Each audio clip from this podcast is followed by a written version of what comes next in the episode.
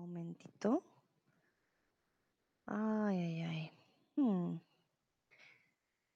Momentito. ¿Y ahora me escuchan? Ahora sí. Gracias, Nayera. Perfecto.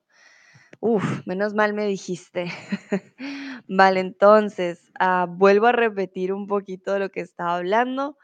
Estaba hablando del hábito, de lo que es un hábito. Un hábito suele ser algo que hacemos eh, a menudo, ya sea saludable o no saludable. Por ejemplo, hay personas que tienen el hábito de fumar. No es tan saludable, pero tienen el hábito. Es algo que hacen comúnmente. Como hay personas que tienen el hábito de eh, hacer deporte. Es más saludable también. Entonces, hay diferentes tipos de hábitos y el día de hoy, pues, les voy a preguntar qué tan fácil es para ustedes crear un hábito porque no suele ser eh, fácil crear buenos hábitos, por ejemplo, y más cuando tu rutina o tus tiempos de trabajo suelen ser más complicados. Veo que algunos dicen que es algo difícil, pero qué bueno que hoy les traigo algunos tips para que ya sea mucho más fácil. Y para empezar, bueno, estamos empezando año, quiero preguntarles qué hábito te gustaría tener para este 2023. Lucrecia dice hola, hola a todos. Hola Lucrecia, ¿qué tal el fin de Nayera y Lucrecia? Espero hayan tenido un buen fin de semana, hayan descansado. Espero que haya sido así. Entonces, perdón, quiero saber qué hábito les gustaría tener este 2023. Quizás hay algo que quisieran cambiar, algo nuevo que quisieran aprender y que digan ustedes, hmm, este va a ser mi nuevo hábito este año. Para mí, bueno, personalmente este año ah, tengo que tener, o bueno, quisiera tener más bien el hábito de em, de pronto leer un poquito más, cosas que me llamen a mí la atención. no cosas para mi universidad, porque ah, sí, a veces hay que leer algo diferente. Entonces, para mí, por ejemplo, es un hábito, el hábito de la lectura, de leer algo que me guste. No sé para ustedes qué hábito les gustaría tener este 2023, de pronto algo que les gustaría empezar a hacer. Lucrecia dice estar más tranquila. Ah, muy bien, Lucrecia, es un buen hábito. Es difícil, a veces tenemos mucho estrés de la vida cotidiana, del día a día. Entonces, estar más tranquila me parece una muy buena idea. Súper. Y ya con los tips que les voy a dar, de seguro lo van a lograr. Saludo a Tomás también que acaba de llegar. Hola Tomás, ¿cómo estás? ¿Qué tal tu fin de? Bueno, voy a esperar un momentito para ver si hay alguien más que me quiera contar de... Ah, dice hola, hola, si me quieren contar más de qué hábito les, gustaría para este año 2023. Recuerden que los hábitos son algo que hacemos a menudo, entonces, sí, pues sé que puede llegar a ser complicado si es un nuevo hábito muy, muy nuevo.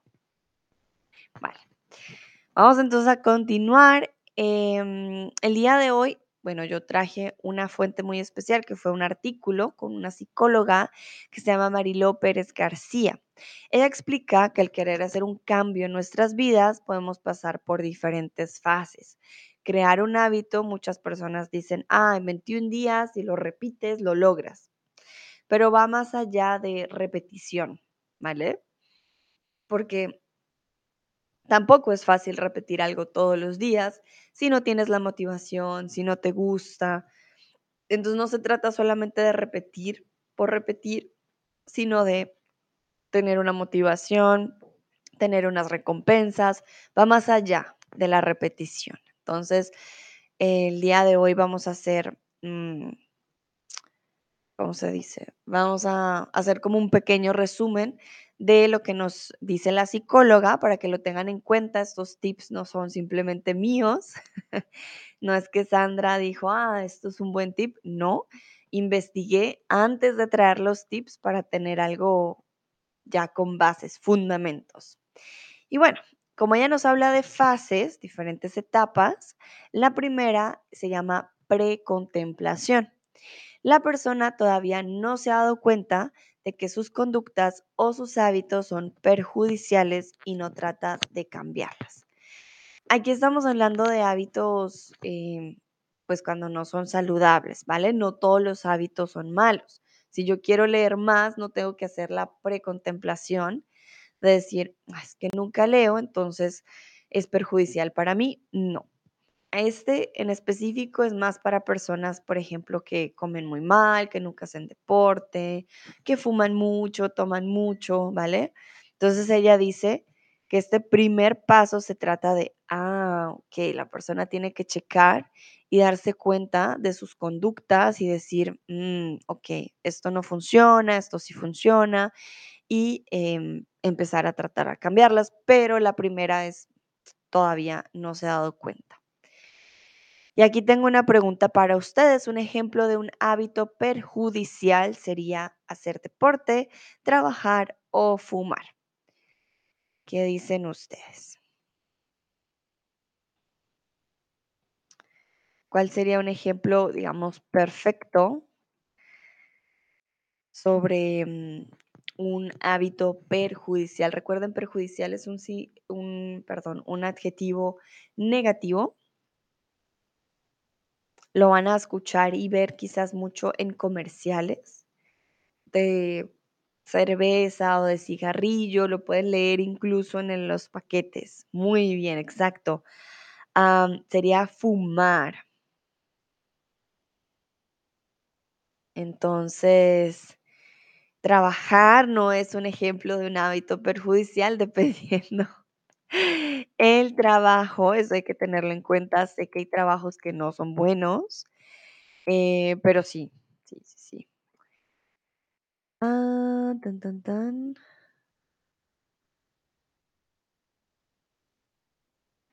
Tomás me dice, schau mal nach internationale Bund. Sie benötigen Lehrer für Migranten. Es geht um Integrationskurse.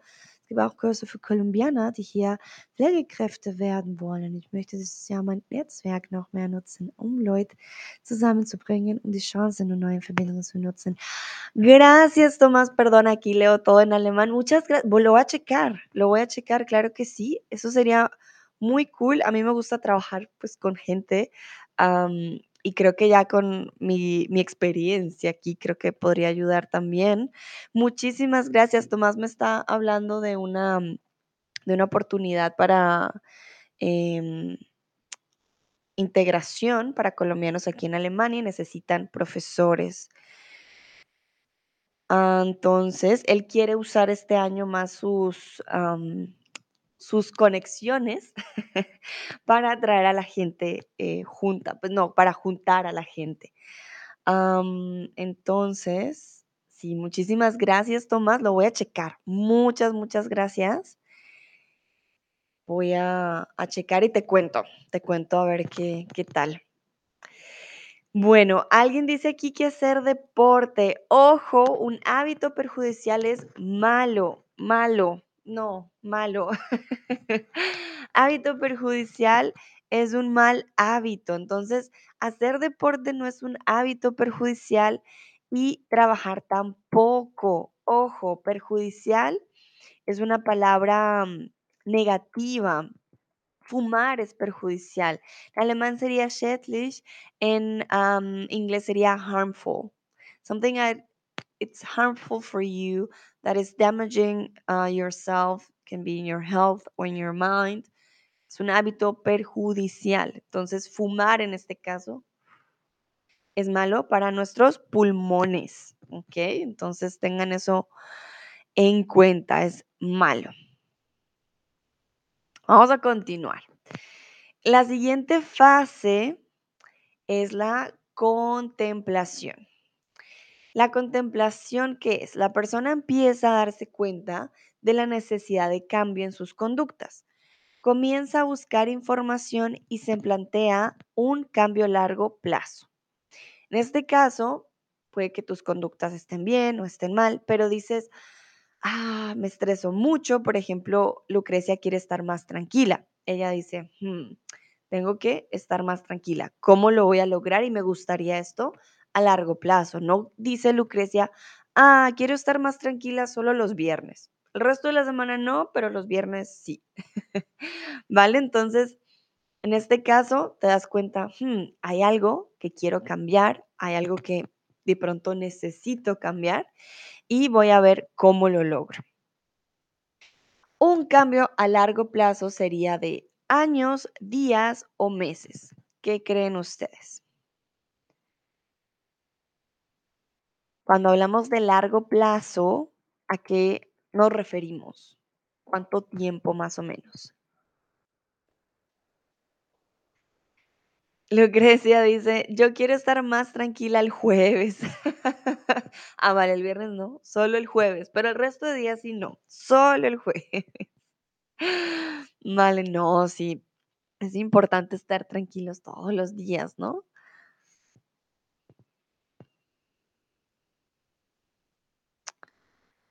Vamos a ver, ese día es difícil. Que sí, ¿no? Los jueves, ¿por qué son difíciles? Cuéntame, porque todos tenemos un día en la semana que decimos, sí, no, este día, ay, ay, ay. Pero, mm, Lucrecia, para ti, ¿por qué, por qué sería importante los jueves? ¿Por qué no otros días?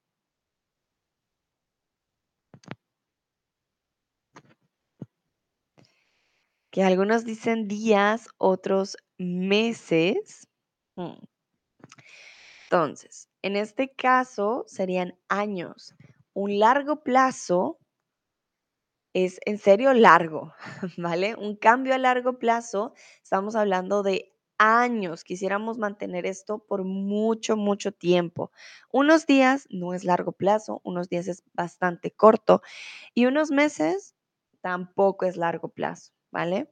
Por ejemplo, si hablamos de una de un trabajo a largo plazo, mínimo un año, ¿vale? Mínimo, mínimo un año. Entonces, días y meses, mm, mm, mm. largo plazo, long term, must be more than days and months, usually years. Lucrecia dice, ese día es difícil, mi hijo limpia su dormitorio. Ay, Lucrecia, pero bueno, recuerda que el tiempo pasa rápido, quizás algún día vas a recordar estos jueves donde tu hijo limpiaba el dormitorio. Tranquila, sí hay que mantenerla tranquilidad. Vale, vamos a continuar. ¿Qué sigue después según la psicóloga? Hay una preparación para la acción. La persona decide llevar a cabo un cambio en su vida, formar un nuevo hábito más saludable y se compromete con ello. Entonces, empezamos a checar, ah, vale, yo quiero leer más, ¿qué tengo que comprar? Pues un libro. Sí, ¿no? Mi preparación es darme cuenta qué necesito y decir, ah, voy a leer los lunes, por ejemplo. Pero primero hay que checar el plan. No puedes empezar a cambiar cosas en tu vida sin tener un plan porque hay veces vas a necesitar ayuda, vas a necesitar material extra, todo depende de tu meta. Aquí quiero preguntarles un ejemplo de un hábito saludable. Ya vimos un hábito perjudicial, fumar. Ahora un hábito saludable, trasnochar, beber agua o comer comida chatarra. Recuerden, trasnochar es cuando no duermes durante la noche y em, o te acuestas muy tarde, en la madrugada, tipo 2, 3 de la mañana, eso es trasnochar. Y la comida chatarra, recuerden que es la comida eh, que no es buena para tu salud, ya sea McDonald's, um, Hamburg, ¿cómo se llama? Ham- Hamburger King, Hamburger King. Oh, nunca como hamburguesa, nunca voy a estos lugares. Creo que es Hamburger King, no me acuerdo. Pero bueno, de estas cadenas, este tipo de comida suele ser chatarra. Lucrecia, por ejemplo, dice, no como comida chatarra. Vale, muy bien, tienes un hábito saludable de comer comida sana. Y eso está muy bien. Vale, mm, aquí responden muy bien. En este caso, un hábito saludable sería beber agua. Beber agua es un hábito saludable, es bueno para tu salud. Vamos con el siguiente paso, según la psicóloga, vamos con la acción número 4 y 5. La acción se inicia el nuevo hábito con éxito y eh, esa sería la acción. La número 4, inicias. Dices, ah, voy a leer, entonces empiezo a leer. Ya la número 5 es un poco más complicada porque es el mantenimiento. La persona mantiene en el tiempo la nueva conducta. Por ejemplo, practicar deporte tres veces a la semana. Ahí es cuando viene lo más difícil. Empezar, ah, hoy puedo empezar, hoy voy a correr un kilómetro. Listo. Pero mantenerlo, correr todos los días un kilómetro, mm, ahí es cuando toma más esfuerzo. Ah, por ejemplo, voy a dejar de fumar. Mantenerlo es lo que va a ser más difícil. ¿Qué es para ustedes lo más difícil de mantener una nueva conducta? Para mí, por ejemplo, es mantenerlo y mantener la motivación. Siento que a veces olvidamos el por qué. Y si olvidamos el por qué, em, va a ser más difícil mantener y decir, ok, voy a continuar con este, pues como ejercicio o con este hábito por un largo tiempo. Dicen, según lo que leí los psicólogos también, que tiene que convertirse en algo que hagas casi automáticamente, como que tu cuerpo diga, ah, ya es hora para esto, ¿vale? Entonces, para que tu cuerpo llegue a decir, ah, es que esta nueva conducta es ahora un hábito, sí, toma un poquito de, esfuerzo. Veo que acaba de llegar Olga. Hola Olga, ¿cómo estás? Estamos hablando o les estoy dando tips para eh, crear un nuevo hábito. Estos tips no los inventé yo, sino que son de un artículo de Vogue España de la psicóloga Marilo Pérez García. Y ella nos da unas fases en las que vamos creando un hábito, una nueva conducta y nos explica cómo funciona. Entonces, ya hemos hablado de em, la precontemplación. Contemplar es como, ah, contemplar, mirar, analizar de qué necesitas cambiar, luego empezamos a hacer un plan para cambiar, luego empezamos el plan y luego viene el mantener el plan que creo yo para mí es lo más difícil. Lucrecia dice, no sé, creo que encontrar tiempo libre.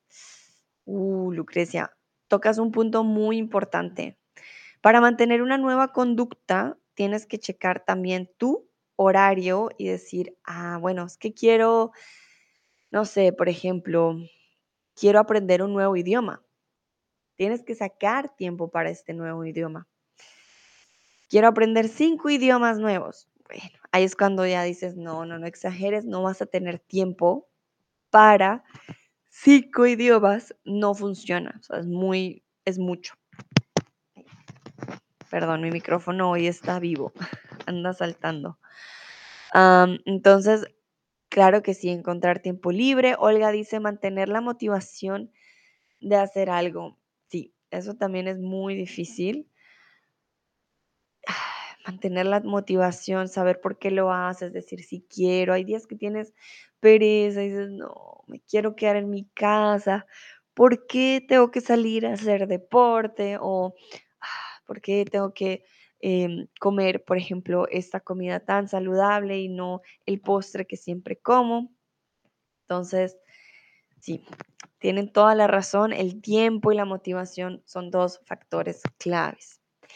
Pero dentro de las fases, la psicóloga habla de algo muy particular. Ah, y es que mantenemos una conducta, pero podemos recaer, por ejemplo. Eh, Lucrecia dice, desde más, desde medio año vivo por la mañana agua caliente. Lucrecia, entonces, desde, recuerda, desde con un punto en el tiempo, desde 1991, desde el 2021, desde el 5 de julio del 98. Son puntos específicos en el tiempo, desde el lunes, desde el martes, desde junio, pero aquí me das medio año. Medio año es un periodo de tiempo más largo, em, en el sentido de que no me das un punto específico, sino una cantidad de tiempo. Entonces sería desde hace o hace solito, ¿vale? Desde hace medio año bebo por la mañana agua caliente en lugar del café o en lugar de café. Ah, eso no llevará tiempo, ok. Hmm.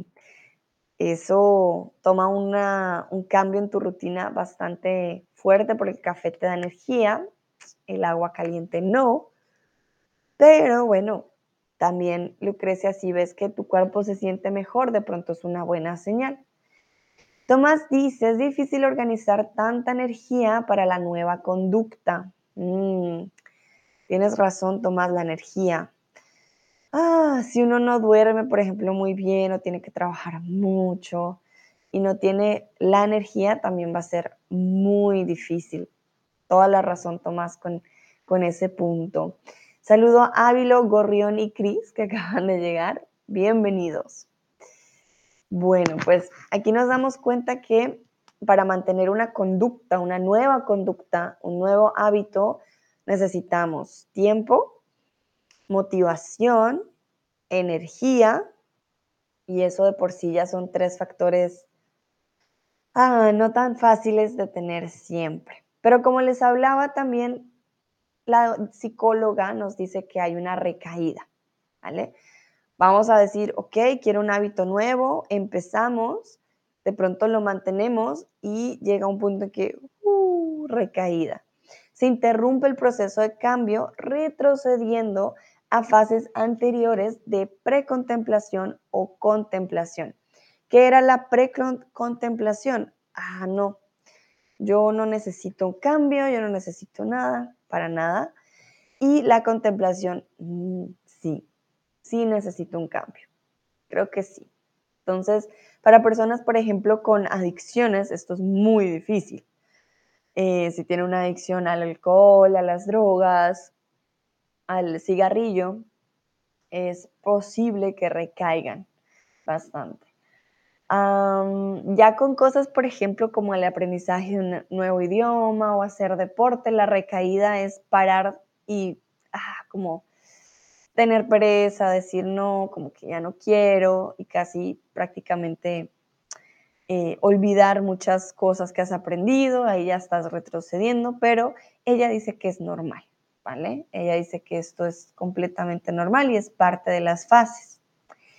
Entonces, ¿qué dicen ustedes? La recaída es el paso más importante de todos y el más satisfactorio, verdadero o falso. Recuerden que caer es cuando tenemos un accidente, nos caemos, nuestro cuerpo cae al piso y una recaída en este caso no significa que caigamos al piso, sino que recaemos en, una, en un hábito o en un comportamiento anterior. muy bien, en este caso, falso. La recaída no es el más o el paso más satisfactorio.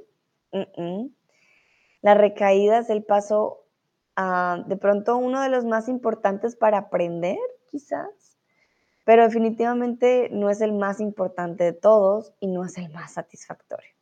Cuando recaes dices, oh no, no lo logré, ¿qué pasa conmigo? Mi fuerza de voluntad. Entonces, definitivamente falso, no es nada satisfactorio. La psicóloga Marilo Pérez da una serie de recomendaciones que pueden ayudar mucho a la hora de establecer objetivos y vamos a verlos. Ya ella nos dijo las fases. Entonces, contemplas precontemplación, contemplación, acción, mantenimiento y eh, el último, recaída. Tenemos estas fases. Y ella nos da unos tips. Y el primero, eh, para que esto se convierta en un hábito y no se convierta en una recaída, es tener claro cuál es tu objetivo. Debemos especificar muy bien qué es lo que queremos conseguir y por qué lo queremos conseguir. Entonces, no solamente es decir, ah, quiero leer más, pero ¿por qué? ¿Cuál es la ventaja de leer más? Quiero hacer más ejercicio, ¿por qué? Ah, quiero bajar de peso. No, quiero eh, fortalecer mis músculos.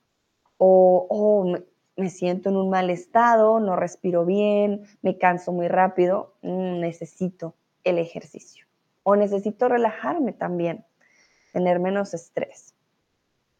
Entonces, una forma de tener claro nuestro objetivo es escribirlo en un papel, mencionarlo una vez al año o esconderlo. ¿Qué creen ustedes? Y este creo que está muy fácil. Una forma de tener claro nuestro objetivo, qué es lo que queremos y qué es lo que queremos y por qué. Entonces es escribirlo en un papel, lo escribimos y lo tenemos a la mano o lo mencionamos una vez al año. Hoy enero digo, ah, quiero leer más. Y ya, listo. No hago nada más el resto del año o debo esconderlo, lo escribo y lo escondo o lo escondo de los demás. Ah, no, ¿tú haces deporte? No, para nada. Y tú ahí en el gym. No, no hago deporte. Vale, muy bien. En este caso,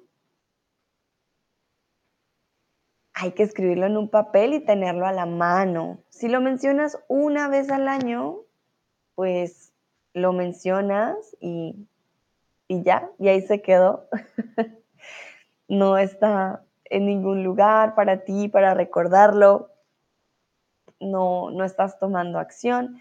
Y esconderlo de los demás, bueno, creo que tampoco ayuda a tener claro tu objetivo. Tomás dice, se dice, objetivos tienen que ser smart. Ah, tienen que ser inteligentes. Mm, ok, muy bien. ¿Hay alguna, lo escribiste en mayúscula, Tomás, son siglas de algo en particular? ¿O simplemente querías poner smart? Lucrecia dice, nunca escribo en un papel. ¿Qué, Lucrecia? ¿Cómo lo haces tú?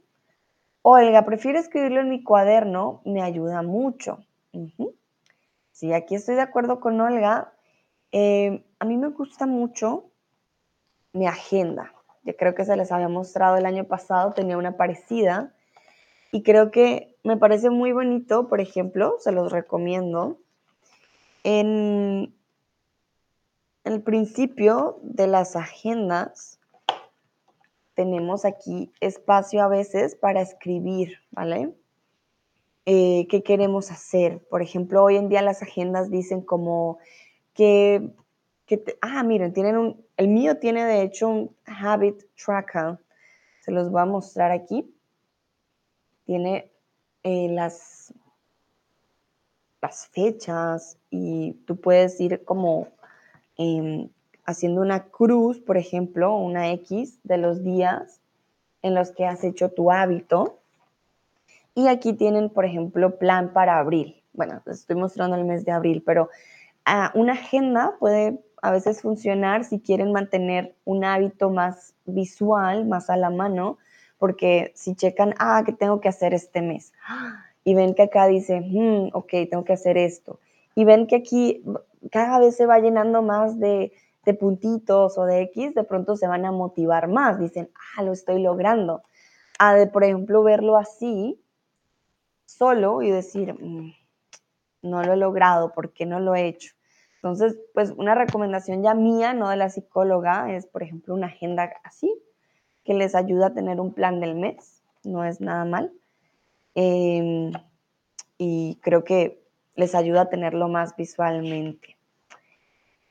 Tomás dice, no es un término técnico. ¿No es un término técnico o no es un término técnico?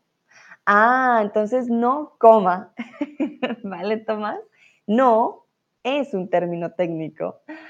Mm, specific, measurable, achievable, realistic time scale. Muy bien, gracias, Tomás. Eh, sí, de hecho, de esto nos habla la psicóloga. Por ejemplo, el objetivo, entonces tiene que ser específico, tiene que ser plausible, achievable, que se pueda lograr, realista y que tenga que ver, obviamente, em, con tu tiempo, que cuadre. Muchas gracias, Tomás. Sí, muy bien. Yo, por ejemplo, les muestro mi plan de febrero. Acá tengo, está en alemán, de hecho, y es aprender japonés. Voy a empezar a aprender japonés. Este es mi, mi nueva meta de este año y lo puse ya aquí en febrero porque eh, este viernes es mi primera clase. Entonces, no sé, ustedes también pueden escribirlo y yo, por ejemplo, lo tengo en febrero y ya me voy dando cuenta, ah, sí, este mes empiezo con mi japonés. Lucrecia dice, tengo una agenda digital en mi celular, la uso todos los días. Muy bien, vale. No tiene que ser una agenda de estas, puede ser una agenda digital. Sé que para muchos también esto es muy bueno. Para mí, eh, bueno, yo prefiero escribirlo, poner caritas felices, como animarme a mí misma. Entonces, depende también de la personalidad de cada uno. Lucrecia dice que recibe una alarma en el celular y el reloj. Ah, mira, a ti te funcionan más las notificaciones, a mí me funciona más tenerlo aquí como para verlo todo el tiempo. Tomás dice, oh, súper wow. Y Olga dice, wow, qué guay, suerte, muchas gracias. Vamos a ver, el japonés es otro reto. El alemán es difícil, pero el japonés ya me estoy dando cuenta que es aún más difícil. Pero bueno, por eso estamos hablando de los tips. Tengo que tener motivación y no pensar en lo difícil que puede ser. Vamos con el número dos y es plantear un objetivo que sea realista, como nos decía Tomás con el SMART. Ah, tiene que ser realistic, realista. Debemos ajustar las expectativas que tenemos y plantearnos un objetivo que podamos conseguir. Por ejemplo, con mi plan de aprender japonés, no sería realista que yo dijera, voy a aprender japonés en una semana. Ese es mi objetivo. ¿Quién aprende un idioma en una semana? Nadie, ¿vale? Entonces hay que ser realistas. Ah, no, yo voy a correr 20 kilómetros eh, en todos los días. Y resulta que tienes que trabajar, tienes hijos, eh, tienes un negocio, estás estudiando, pero tú vas a correr 20 kilómetros todos los días. Pues no es realista. Lucrecia dice, cuando era adolescente quería aprender japonés, pero ahora tengo otros planes más ah, usuales o para mí. Muy bien, sí.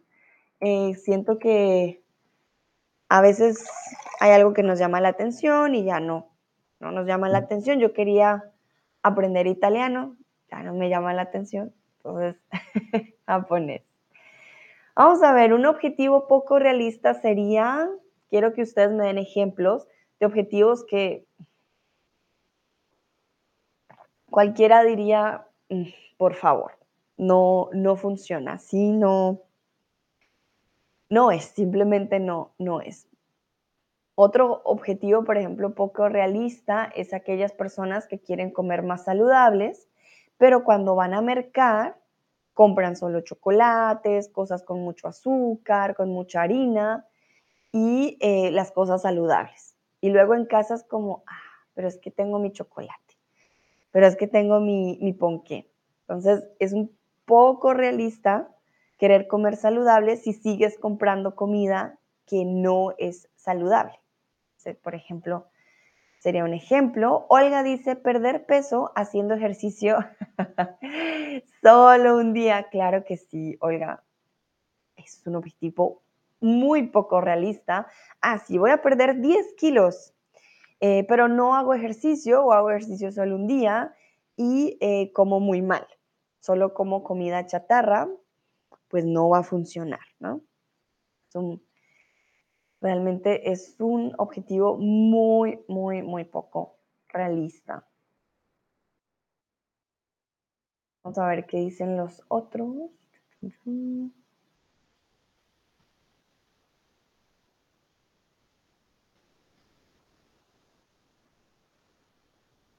Uh, acaba de llegar Ana. Hola Ana, ¿cómo estás? Bienvenida. ¿Qué tal estuvo el fin de? Tomás dice, ¿qué término? Ah, un objetivo poco realista. Que termine la guerra en Ucrania. Vale, Tomás, pues no es, no es tan poco realista porque sí tiene que terminar. Pero si, si dijéramos que termine mañana, va a ser poco realista porque por ahora no hay eh, una, un acuerdo de paz o de cese al, fuego. Entonces, en este caso es poco realista si lo vemos en, en, un término de tiempo muy corto, pero seguro tiene que, pues, yo digo, tiene que terminar este año. Ah, no se puede seguir así. Lucrecia dice, gracias Sandra, tengo que irme. Hasta luego, sayonara. Gracias Lucrecia, gracias por participar y eh, te deseo un bonito lunes. Para Ana que acaba de llegar, estamos hablando de cómo crear un nuevo hábito. Yo traje algunos tips de la psicóloga Marilo Pérez García. Esto es de un artículo de Vogue España. Y como es año nuevo, las personas tienen nuevos objetivos entonces, em, estamos checando cómo crear el hábito. Tomás nos hablaba de SMART, que son las siglas para Specific, Measurable, Achievable, Realistic and Timescale. Y definitivamente, pues hay que ser realistas, ¿no? Para crear un objetivo. Por eso les pregunto cuál sería un, un objetivo poco realista que uno diga, eso no va a pasar. Vale, entonces vamos a continuar. Si la meta es demasiado alta y cambia de forma muy drástica nuestro ritmo de vida, es bastante probable que acabemos por abandonarla. Como les digo, puede que una persona nunca haga ejercicio y dice, no, yo voy a correr 20 kilómetros todos los días. Es demasiado alto, hay que empezar con cosas pequeñas. O, por ejemplo, yo que aprendo japonés, no puedo empezar aprender japonés ocho horas al día. Yo tengo que trabajar, tengo que estudiar, tengo que hacer varias cosas, ¿no? Entonces, eh, sí hay que empezar con cosas, pues, que no vayan a cambiar nuestra rutina de forma tampoco tan drástica. Hay cosas que pronto sí van a ser drásticas, pero si se acomodan, entonces no hay un problema. Va a estar bien. Ann dice que conoce Smart y que le gusta mucho. Ah, mira, muy bien. Vale, yo no conocía Smart, creo que había escuchado solamente de aquello, pero gracias a Tomás, ahora ya lo conozco mucho mejor y todos ahora conocemos también un poco más de Smart y nos damos cuenta que tiene que ver con los consejos de la psicóloga. Bueno, aquí había una palabra muy particular y es la palabra drástico o drástica. La palabra drástica, en este caso, hace referencia a un cambio calmado, radical o poco notorio.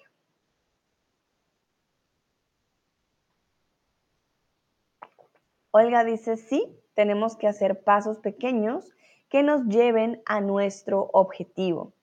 Tienes toda la razón, Olga, de a poquitos porque pues en la vida hay mucho que hacer, ¿no? Tenemos que cocinar para comer, tenemos que limpiar nuestros apartamentos, tener una vida social, una vida mental, trabajar, estudiar, ah, hacer las compras.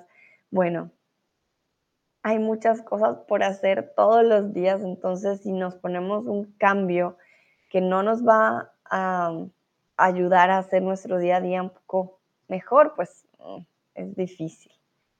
Muy bien, aquí todos respondieron correctamente. La palabra drástica hace referencia a un cambio radical. Un cambio 360 grados, un cambio totalmente eh, distinto. Poco notorio, notorio, recuerden de notar, ¿vale? Y calmado en este caso, pues tampoco. Una alternativa podría ser plantearnos una meta más elevada a largo plazo y objetivos más fácilmente alcanzables a corto plazo. Como decía Olga, tenemos que hacer pasos, perdón, pequeños, no pacos, pasos pequeños eh, que nos lleven a nuestro objetivo. Entonces, podemos decir, ah, bueno, quiero correr 20 kilómetros. Bueno, en vez de hacer 20 kilómetros todos los días, eh, voy a hacer 20 kilómetros de pronto en dos semanas o al mes y me doy cuenta, ah, por ejemplo, los jueves corro 3 kilómetros, ¿vale? Si nos damos cuenta, entonces ya los 20 kilómetros ah, no se ven tan difíciles.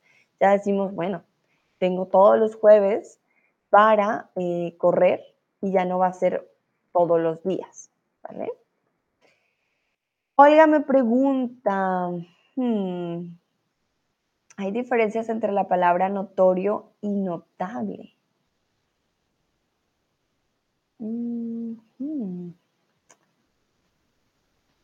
A ver.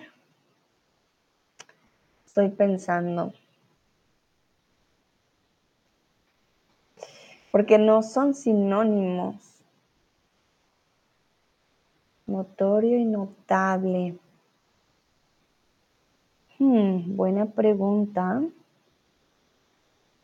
Creo que es como en inglés. Estoy pensando.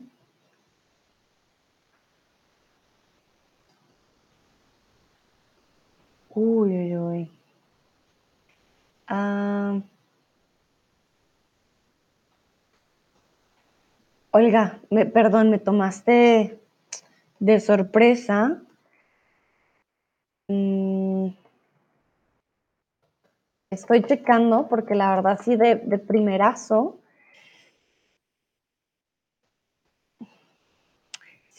Creo que notable, en inglés, por ejemplo, notable, notable, es algo que, es, que vale la pena que, sea, que se note. Y notorio creo que es algo malo. creo que para nosotros el notorio, algo notorio es bueno. Ah, sí, es bien notorio. Es notable. Hmm. Sí, creo que la verdad está difícil la diferencia entre notorio y notable porque lo usamos muy sin pensar en si realmente el significado concuerda como lo usamos. Em, es notable. Mm, bueno, de mi uso, oiga, yo diría que yo uso notorio más que notable, por ejemplo, que se nota más. Em, y notable lo usaría más para el escrito. Es notable ver que ha habido un cambio, etcétera, para sonar un poco también más em, formal, más que notorio. Esa es una diferencia, por ejemplo, que vería. Notorio lo uso más para el habla, notable más para lo escrito. Mm, pero te quedo viendo literal el significado porque en español no me aparece. Es bien curioso. En inglés sí me aparece, pero en español no. Vamos a ver qué dice la RAE. Creo que esa sería una buena forma de, ver si hay una diferencia. Según la RAE, el notable es digno de notar, de atención o de cuidado, es grande, sobresaliente, se hace notar en su línea. Ese es el notable. Y el notorio dice que es público, claro, evidente, importante o relevante. Bueno, por lo que veo sí serían eh, sinónimos. ¿Vale? Bueno. Anne me dice, Sandra, hay también Eisenhower Matrix con cuatro cuadrados. Y dice Tomás, uh, sí es verdad. Sí, sí, sí. Eisenhower Matrix. Dice, ajá. Do, decide, delegate and delete. Muy bien. Olga dice, gracias, con gusto. Olga, veo que aquí ya nos pusimos a hablar hablarte algo más eh, digamos, técnico. Ah, muy bien. No lo conocía, Ana. Muchas gracias. Para aquellos que se preguntan de qué está hablando Ana, eh, es que todo me sale en alemán, momentito. Les voy a mostrar de qué habla Ana. Hmm. Ay, ay, ay. A ver, Ana. Compartir. Para que no nos perdamos. Entonces, pero todo está en alemán. No sé cómo se llamará esto en español. Entonces tú checas y miras como lo que es muy, muy importante, lo que no es importante eh, y lo que es primordial. Eisenhower Matrix, ¿cómo diríamos esto en español? A ver, lo voy a buscar. Creo que es muy importante, también sería un buen tip para todos, aquellos que les sirva. En español se llama la matriz de Eisenhower, ok. Lo voy a buscar en español para que me salga mejor cosas en español. Un momentito. Ah, muy bien. Entonces, creo que ahora sí pueden ver bien, ¿vale? En español. Mm, entonces tenemos la matriz y nos habla de qué es urgente, qué no es urgente, importante, no importante. Entonces, si es importante y es urgente, hay que hacer. Si es importante pero no es urgente, hay que decidir. Si no es importante y es urgente, hay que delegar. Y si no es importante y no es urgente, pues hay que eliminar. Vale, excelente, muy bien. Do, decide, delegate and delete. Gracias Tomás y Ana. No conocía esta, esta matriz. Está muy interesante y creo que sí, es muy, pues muy fácil en el sentido de que se puede aplicar fácilmente, ¿no? Podemos darnos cuenta, ah, sí que es urgente, que no es urgente, y así vamos checando que sí y que no. Muchísimas gracias a Ana y a Tomás. Miren, yo traigo algo y ustedes traen también algo y aprendemos todos juntos. Excelente. Bueno, vamos ahora con la siguiente pregunta para ustedes, si es falso o verdadero. Una meta a corto plazo es una meta que se puede cumplir lento y con mucho tiempo. ¿Qué dicen ustedes? Ah, y solo un tip, Ana, recuerda, universidad es eh, femenina, son nuestras universidades, ¿vale? Universidad.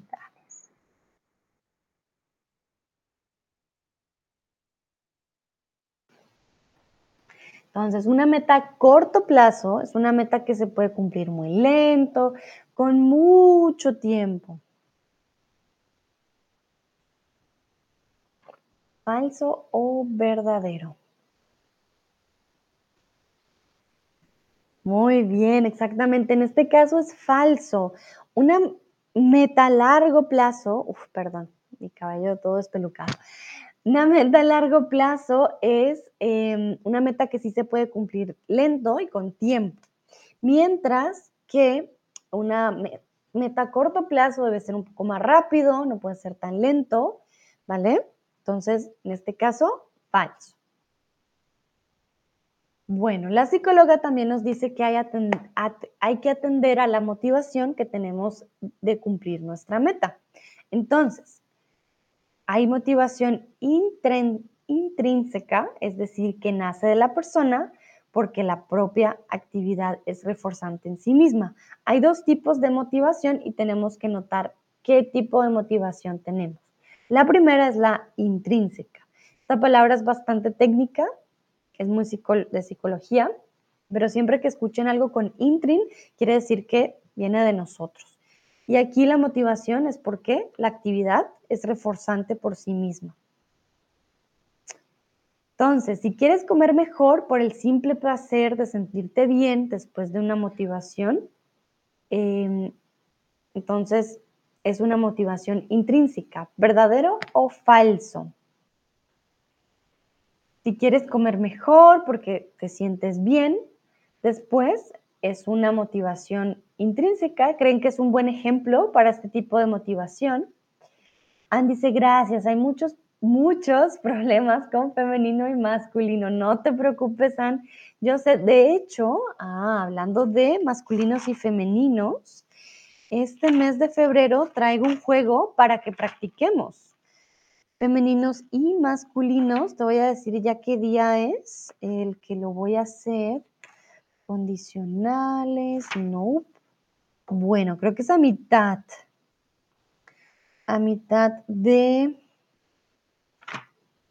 o a finales. Ahora no lo encuentro. Hmm. ¿O es en marzo? No. ¿Será que es en marzo? Momentito. Singular y plural. Hmm. No lo encuentro. Pero em, lo voy a buscar en otro lugar. Chan, chan, chan, momentito. Porque si vamos a practicar, Ana, de pronto te sirve. Ya, ya lo tengo. El febrero 14 para San Valentín va a haber un juego, ¿vale? De masculino y femenino, em, que de seguro te puede servir mucho para practicar. Entonces, guarden la fecha, 14 de febrero, va a hacer, vamos a tener un juego de masculino-femenino para practicar. Ay, mira, Olga ya te da un tip muy bueno. Todas las palabras que terminan en dad, como enfermedad, dignidad, etcétera, son femeninas. My life hack favorito. Muy bien, Olga, muchísimas gracias. Excelente. Aquí me encanta que ustedes también se ayuden entre sí. Olga dice también eh, funciona con las palabras que terminan en sion y sion, C y S. Sí, es verdad, como canción, la canción, la proposición, la educación, etc. Perfecto, entonces aquí también todo súper verdadero. Si quieres comer por el placer de sentirte bien después, va a ser una motivación intrínseca, sale de ti. Hay otra motivación que es la motivación extrínseca. Extrínseca, perdón. Es incluso difícil para mí. Y en la que el refuerzo ya no viene de la propia actividad, sino de un factor externo. Entonces, ¿qué motivación crees que es mejor? ¿La intrínseca o la extrínseca? Hay personas, por ejemplo, que dicen, ah, yo quiero, em, no sé, de pronto leer más porque mi mamá eh, quiere que lea más. O yo quiero eh, hacer más de este tipo, o quiero comer esta comida porque la sociedad la está comiendo, está de moda. Eso sería una motivación extrínseca. La intrínseca ya viene para ti porque me siento bien, porque me gusta, porque viene de adentro. ¿Cuál creen que es mejor? ¿La que viene de ti, por dentro, dentro tuyo, o porque viene de algo exterior? Olga dice, perdón, ya debo irme. Gracias a todos por el stream. Hasta la próxima. No, gracias a ti, Olga, por participar. También por el life hack para todos. Espero tengas un bonito lunes.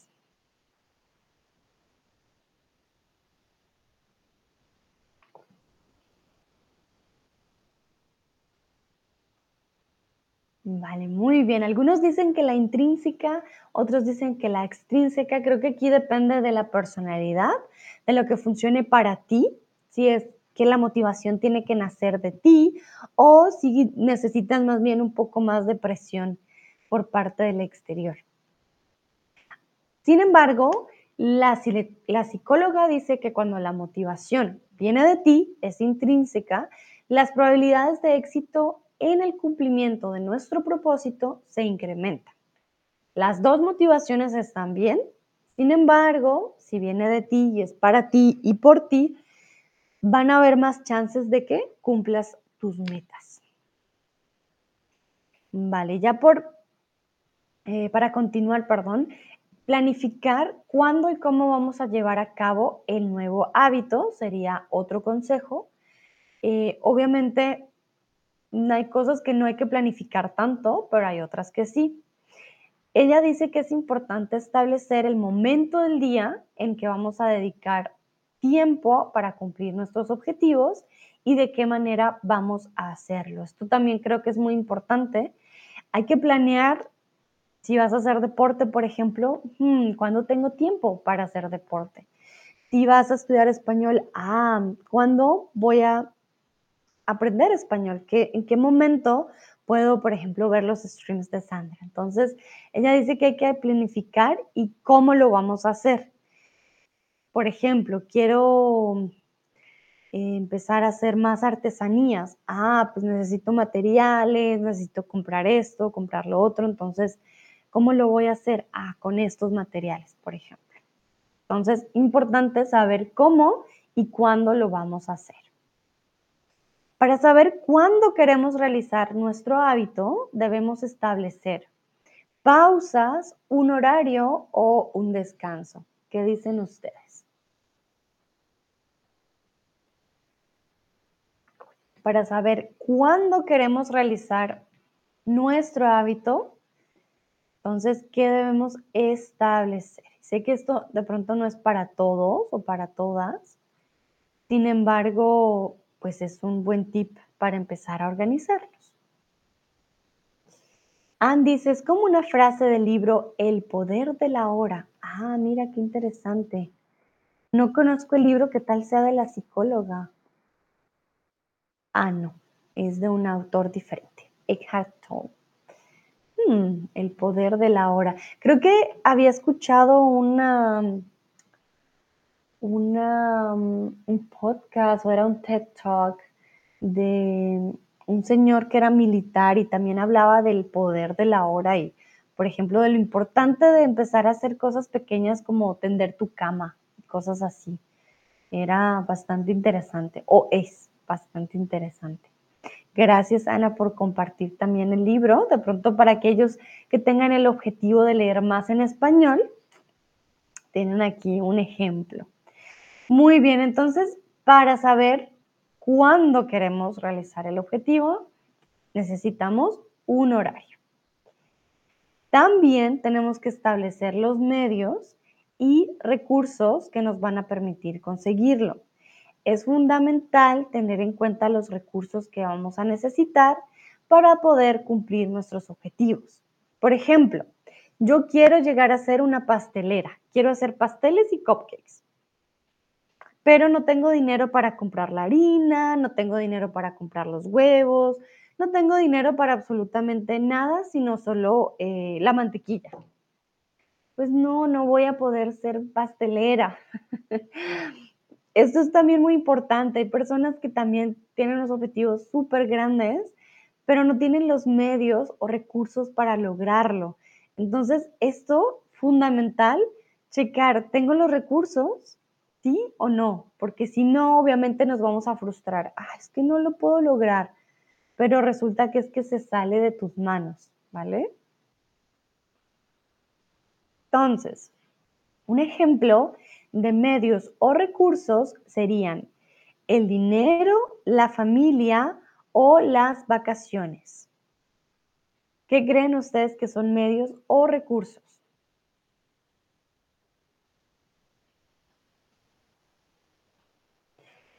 Ana dice, voy a recomendar, es un poco aburrido porque él habla muchas veces del mismo tema pero esto es mejor para nuestra memoria.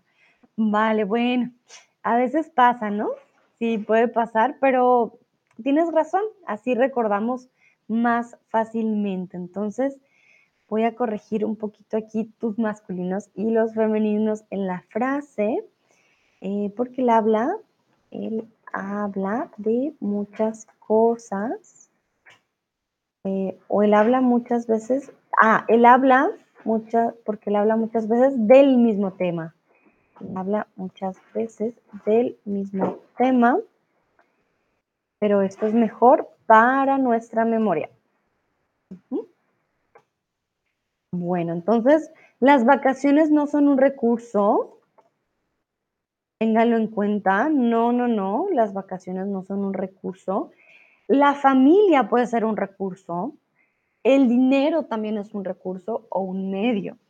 ¿Qué pasa?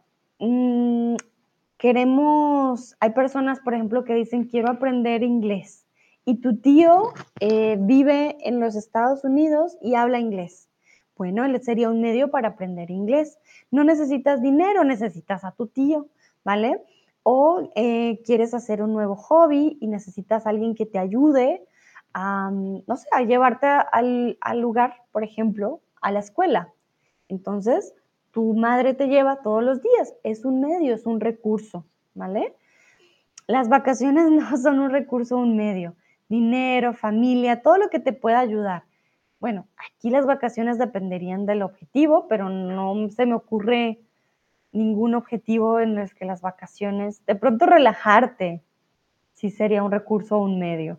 Pero comúnmente lo que más necesitamos es la ayuda de alguna persona o dinero. Saludo a Patti que acaba de llegar. Hola Patti, ¿cómo estás? Continuamos. ¿Qué sigue? Tenemos que elegir también pequeñas recompensas que podamos concedernos conforme nos vayamos acercando a nuestra meta. El refuerzo positivo es fundamental cuando queremos instaurar, perdón, un nuevo hábito. ¿Qué pasa? Mm, tenemos una motivación, pero la motivación no siempre funciona así. A veces está así, a veces está así. Cuando tenemos pequeñas recompensas, nuestra motivación sube, dice, ah, sí, ya casi lo logro, mira, voy ganando esto y voy ganando lo otro. Hay personas que se tienen recompensa con un viaje o em, una comida, puede ser cualquier cosa dependiendo de lo que a ustedes les guste. Entonces, las pequeñas recompensas son muy importantes. Patti dice, hola Sandra y Ana a todos. Hola Patti. Ana dice, vacaciones pueden ser, pueden crear emociones buenas. Claro que sí, pero por eso digo, depende del objetivo. Las vacaciones pueden, pueden crear buenas emociones. Sí, sí, pueden ser un medio, pero depende del objetivo. Ya las más comunes, ya sí serían más como el dinero, la familia, que te ayudan en, en el día a día.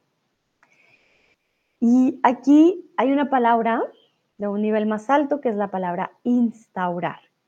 Quiero que por favor me den un sinónimo de la palabra instaurar. Es elegir, conceder o establecer.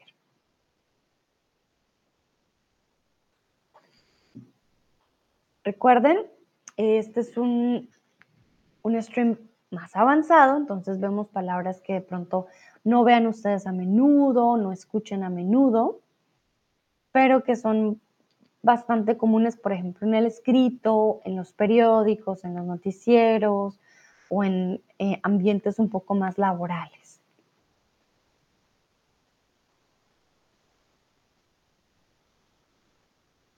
Que algunos dicen elegir, otros conceder. Vale. En este caso, establecer. Establecer sería el sinónimo de instaurar, ¿vale? Como les digo, es una palabra un poco más elevada, pero que sí se usa bastante en el escrito, ¿vale? Creo que ya varios dicen establecer, muy bien. Perfecto. Vamos a continuar y este dato me pareció súper importante. El entorno también influye. Tenemos que analizar si el tipo de objetivo que nos hemos propuesto puede estar condicionado por factores externos que se escapan a nuestro control. Entonces, el entorno, muy, muy importante. Por ejemplo, será difícil dejar de tomar si el plan habitual de nuestros amigos es salir a bailar, ir por cervezas o ver pelis. Por ejemplo, una persona que tenga problemas con el alcohol, ¿vale? Eh, y está dejando el alcohol, pues para esta persona va a ser difícil dejar el alcohol si sus amigos hacen esto todo el tiempo. Recuerden tomar tomar cerveza, vino, whisky, coñac, gin, todo tipo de alcohol.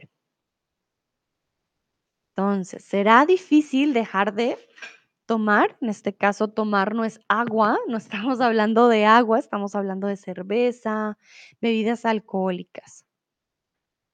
Que algunos dicen salir a bailar, pero salir a bailar, bueno, sí, Ana dice salir a bailar está conectado con tomar. Sí, pero digamos que, bueno, depende también. Yo a veces salgo a bailar y no no tomo nada, tomo agua. Em, creo que depende de gustos, pero en este caso sería más ir por cervezas, ¿vale? Ir por cervezas, que tienes razón, cuando sales a bailar mucha gente está, eh, tomando algo, por supuesto. Ver pelis, obviamente no, no, aquí no tiene nada que ver, pero ir por cervezas. Si tu amigo está intentando dejar el alcohol y, mm, pues, solo lo invitas a tomar cerveza, pues, no lo estás ayudando. Y para tu amigo va a ser muy difícil. Si en su familia, por ejemplo, no sé, son los dueños de de una cervecería, pues, ay, va a ser muy difícil. Alguien que quiera dejar el alcohol y trabaje en un bar. Va a ser también muy difícil. Entonces, el entorno, ¿no? Quieres comer mejor, pero en tu familia todos comen muy mal y, ah, no, es difícil, por ejemplo. Tomás dice: "En Alemania es así también, ¿es el mismo en Colombia?". Sí, sí, sí, claro que está muy conectado, eh, con tomar, sí, totalmente. Sin embargo, bueno, creo que son más mis hábitos. Yo casi no tomo cuando salgo a bailar. Entonces, bueno, ahí creo que lo vi más desde mi perspectiva, eh, pero sí, claro, tienen toda la razón. Es habitual tomar algo cuando se sale a a bailar. Que muy bien. Vamos a continuar, ya estamos terminando. Entonces, deberemos tener en cuenta estos factores de antemano, ya sea para moldarnos a la situación o para aprender a proponer otro tipo de actividades o tener un plan B. Amoldarse, recuerden que un molde, a ver si tengo un molde, mm, no, no tengo moldes, pero los moldes suelen ser estas formas en donde algo tiene que encajar. Y amoldarnos significa acomodarnos eh, a cierta situación. Por ejemplo, una persona que es vegana, la invitan a un barbecue, ella lleva su propia comida, por ejemplo, y se amolda la situación.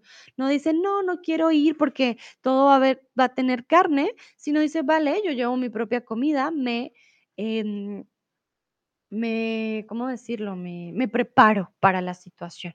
Alguien que no quiera tomar dirá: "Bueno, van a salir a tomar cervezas, yo los acompaño después al en otra en otro lugar donde no haya cerveza, podemos encontrar en una casa y tomar algo sin alcohol", por ejemplo. Y bueno, ya para terminar, quiero preguntarles a ustedes, ¿qué otro consejo darías tú para empezar un nuevo hábito? Estamos empezando años, sé que de pronto muchos tienen nuevas metas, nuevos propósitos o continúan con algún hábito eh, que de pronto sea difícil para ustedes mantener. De pronto algo que les haya servido. Tomás y Ana ya nos dieron una gran información con SMART y el la matriz de, ¿cómo se llamaba la matriz? Ay, ya, ya la perdí. La matriz de Eisenhower, por ejemplo, eh, que esto nos puede, bueno, esto es teoría, nos puede servir para, mm, para organizarnos. No sé si otra persona tenga algún otro consejo que le haya servido, que le haya ayudado para crear un nuevo hábito. Tomás dice, no me gusta que es así, porque normalmente una fiesta tiene que estar tan chévere que no es- se necesita tomar algo. Vale, Tomás, sí, estoy de acuerdo. No me gusta sentirme ya súper mal al otro día, ya. Cuando era más joven, creo que también es la edad, ¿no?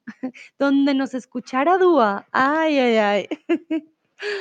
Ah, sí, a veces no es tan necesario. Em, aunque, bueno, si tomas y bailas, también es verdad, no vas a sentir tanto el, el alcohol, porque al bailar como que expulsas un poquito, pero sí, a veces no es tan necesario. No, no creo que sea tan primordial. O si ya acaba de llegar, si ya acabas de llegar estamos ya terminando, terminando. Eh, sí, adelanté el directo, seguí. Lastimosamente, mis tiempos hoy no cuadraron como yo esperaba. Em, es por eso, es por eso que ya estamos, ah, de hecho, terminando el stream, lo siento. Sí, hablamos hoy de hábitos, de hábitos, de cómo crear hábitos, de cuáles son las fases. Eh, de todas maneras, todavía lo puedes checar. Si te interesa el tema, claro que sí. Ana dice, necesito comenzar a horas muy importantes, sin embargo, si no puedes comenzar ahora, voy a procrastinar. Ah, vale, esto de que tiene que ser ahora y si no, ¿cuándo? Vale, lo entiendo. Sí, a veces eh, si dejas o piensas que es que no, tiene que ser ya, ya, ya y no puede ser en una horita, lo, lo empiezas a procrastinar bastante. O simplemente dices, no, cuando tenga, eh, no sé, cuando tenga más tiempo o cuando tenga más dinero o cuando X o Y pase, lo condicionas y empieza a volverse algo más em, del futuro lejano y no de algo que puede pasar en un tiempo cercano. Sigue, dice, hacerlo en pequeños pasos con regularidad. Muy bien, sigue, muchas gracias. Exactamente. Eso es un buen ejemplo. No tienes que hacer todo al mismo tiempo, todo ya, ya, ya. Puedes hacerlo paso a paso. Tomás nos habla de un método OKR. Yo lo busqué y me dio este, esto como resultado. Un momentito, quiero ver si así creo que se ve mejor. Entonces, el método OKR nos habla de, hay que tener un propósito de por qué hago las cosas, objetivos que quiero conseguir, tareas que hago para lograrlo y resultados clave. ¿Cómo sé que lo he logrado?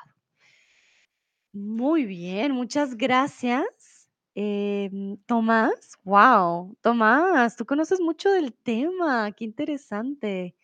Y aquí eh, nos habla de la cultura bottom-up, transparencia, alineamiento, liderazgo, y nos habla también de superpoderes, foco, colaboración, responsabilidad y exigencia. Esto es para crecer en tu negocio. Muy bien. Ah, bueno, esto está en inglés, pero no, en español. Em, ah, no, esto tampoco es. Bueno, no, el que ya les mostré, ese era. También si les interesa, creo que las teorías que nos trajo Tomás y Ana, o nos trajeron Tomás y Ana hoy, eh, fueron muy buenas y son temas también muy interesantes para organizarnos mejor, hacerlo también como con una teoría de fondo. Tomás dice, objetivos para que los objetivos se junten con resultados eh, mesurables, creo que no existe, that's measurable, that's, es del inglés, aquí estoy cometiendo un error grandote. Momento. Medibles, sí. Mesurables sí existe, de hecho. Pensé que era más del inglés, pero sí, puedes decir mesurable, mesbaren o medibles, ¿vale? Medibles o mesurables. Mesurables. Anne dice, tareas es exactamente de que sigue está hablando. Ah, vale. Las tareas es lo que sigue está hablando, de hacerlo de pequeños, de pequeño a pequeño, ¿no? Eh, sí, tiene, tiene que ver con el OKR realmente. Am, Anne dice, súper, muy interesante. Tomás, muchísimas gracias, con gusto. Sigue pregunta, ¿qué pasó con el perezoso? ¿Ya tiene nombre? Todavía no. Ah, creo que tendremos que decidir poco a poco. Pero el señor Pérez y Carlo Mango ya están dentro de la lista. Vale, bueno, creo que eso sería todo por hoy. Ya creo que es momento de terminar. A todos y todas, muchísimas gracias por participar. A Tomás y a Ann, sobre todo, gracias por los tips del día de hoy. Yo también aprendí mucho. Espero estos tips les ayuden. eh, a mí definitivamente me ayudan. Y bueno, tenemos todo un año para lograr muchos objetivos y muchas metas, así que espero que todas y todos lo logren este año. Que tengan un bonito inicio de semana, un buen lunes y nos vemos en la próxima. Chao, chao.